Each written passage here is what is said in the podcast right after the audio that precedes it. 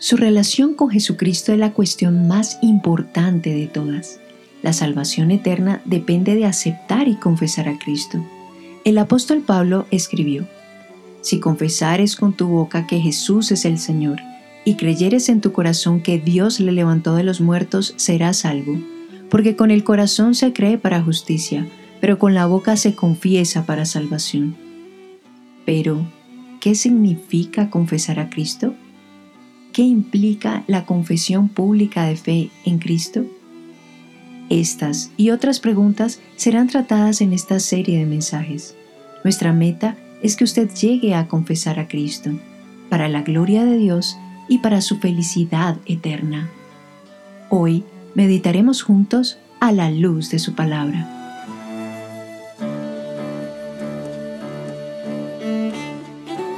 La fe que descansa en Cristo es una fe que no descansa de agradarle a Él. Hemos estado considerando cómo el fruto de nuestra fe es una vida de obediencia a Dios y le obedecemos porque le amamos. Dios nos ha dicho cómo amarlo a Él, cómo glorificarle a Él a través de su palabra y especialmente a través de los diez mandamientos de su ley.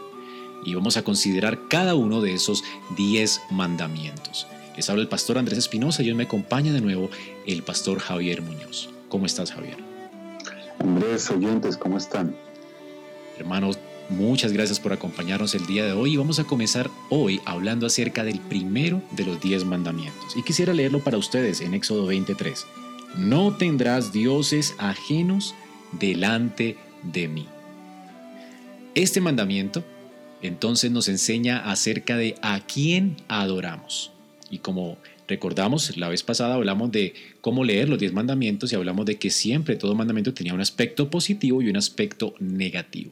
Vamos a comenzar viendo entonces qué es lo que se nos prohíbe en este mandamiento, pastor.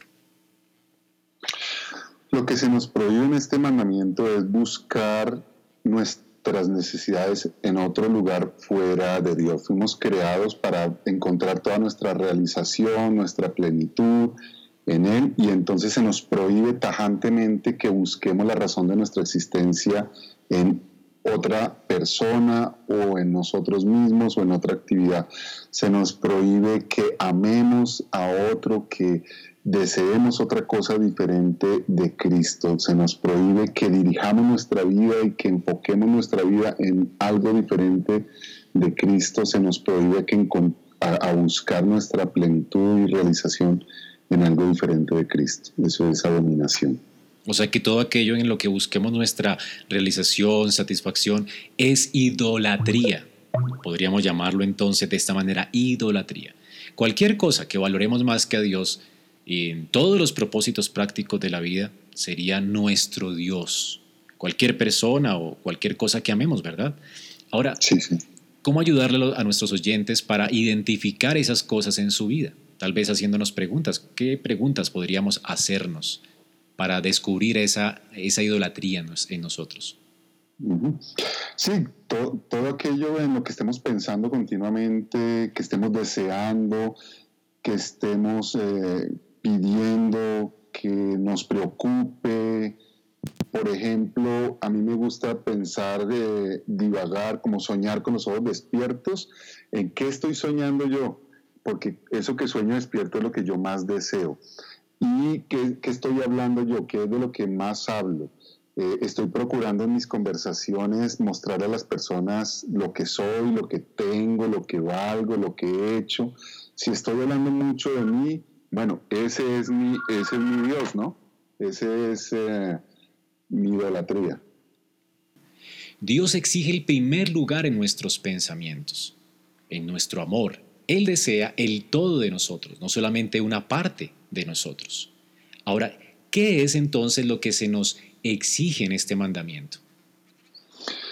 Lo que se nos exige en este mandamiento es encontrar todo lo que nosotros anhelamos, deseamos, necesitamos en Cristo.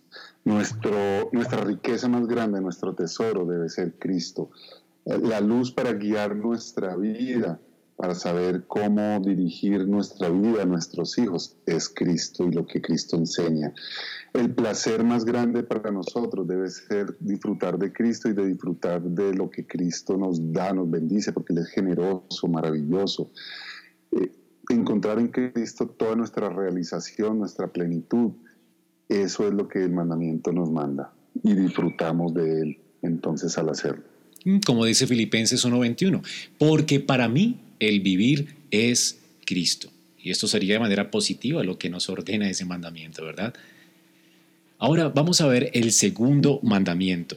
En Éxodo 20, versículo 4 dice, no te harás imagen ni ninguna semejanza de lo que está arriba en el cielo, ni abajo en la tierra, ni en las aguas debajo de la tierra. No te inclinarás a ellas ni las honrarás, porque yo soy Jehová tu Dios fuerte, celoso, que visito la maldad de los padres sobre los hijos hasta la tercera y cuarta generación de los que me aborrecen, y hago misericordia a millares, a los que me aman y guardan mis mandamientos. ¿Qué es lo que se nos prohíbe en este mandamiento?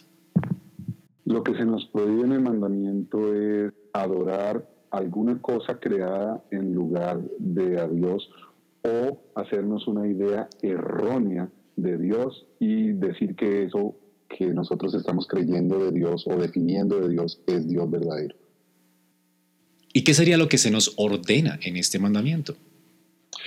En este mandamiento se nos ordena a tener un correcto entendimiento de quién es Dios en primer lugar, por lo tanto debemos ir a la palabra de Dios para entender quién es el verdadero Dios y no reemplazar ese verdadero Dios con algún concepto nuestro.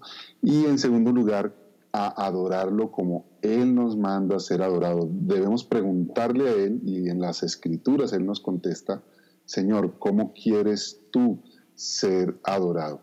Y lo, lo que pasa es que el, como el ser humano está eh, lleno de pecado, normalmente lo que sucede es que desplazamos muy fácilmente, aún los creyentes, el amor a eh, la adoración a Dios por adoración a otra cosa. Entonces debemos continuamente estar pidiéndole al Señor que por medio de su Espíritu nos muestre en qué cosas y en qué áreas y de qué manera estamos siendo idólatras, estamos amando otra cosa y no a Dios, haciéndonos una imagen diferente de quién es Dios y corregir eso y volver al verdadero Dios y a la verdadera manera de adorarle. El Señor le dijo a una mujer, y los que le adoran en espíritu y en verdad es necesario que le adoren. Esto está en Juan 4, 24. ¿A qué se refiere esto que el Señor está diciendo aquí de adorar al Padre, de adorar a Dios en espíritu y en verdad? Ahí hay dos, dos palabras. En espíritu significa que solamente por medio del Espíritu Santo podemos nosotros adorar al verdadero Dios. Primero por incapacidad. El hombre, el ser humano es incapaz de entender a Dios y por lo tanto debe ser dirigido por el Espíritu Santo para entender en la revelación de Dios cómo el Señor debe ser adorado. Pero no solamente hay incapacidad, también hay eh, oposición. Nosotros como pecadores no queremos adorar al Dios verdadero. Entonces, eh, es solamente por medio del Espíritu Santo que una persona es capacitada, sobrenatural, milagrosamente por Dios para adorarle. Y la segunda parte es la verdad, es decir, no podemos adorar a, Dios como nosotros queremos, debemos regirnos por la norma que Dios nos ha dado, que es la norma de la verdad. Cualquier adoración diferente a esa norma está fuera de la verdadera adoración a Dios.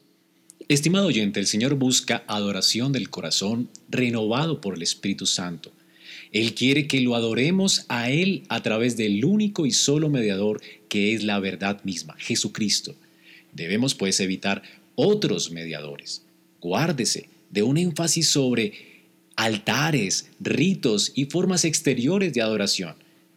Estos, con el tiempo, se convierten en sustitutos para la verdadera adoración del corazón. Conocer a Dios y ofrecerle adoración aceptable a través de Cristo debe estar en armonía con los principios que Dios nos ha dado en su palabra. Stephen Charnock nos recuerda diciendo, los seres humanos tendemos naturalmente a pensar tan pequeño de la majestad de Dios y de la ley de Dios que consideramos que cualquier servicio a Dios es suficiente bueno para Él en conformidad con su ley. Pensamos que los tiempos muertos y sobrantes son aptos para rendir servicio a Dios. Cuando nos rendimos de sueño al terminar la jornada y no tenemos fuerzas ni capacidades para realizar ninguna actividad, consideramos que es un tiempo propicio para abrir nuestro corazón a Dios. Cuán pocos sacrificios matinales Dios recibe de parte de muchas personas y familias los seres humanos saltan de sus camas para llevar a cabo sus placeres carnales y empleos mundanos sin pensar siquiera en su Creador y Preservador, ni tener ninguna reflexión acerca de su voluntad como la regla para nuestra obediencia cotidiana. Gracias por escuchar nuestro podcast a la luz de su palabra. Esperamos que este mensaje haya sido edificante para tu vida. Si deseas este y otros mensajes, visita nuestra página en internet iglesiaraa.org.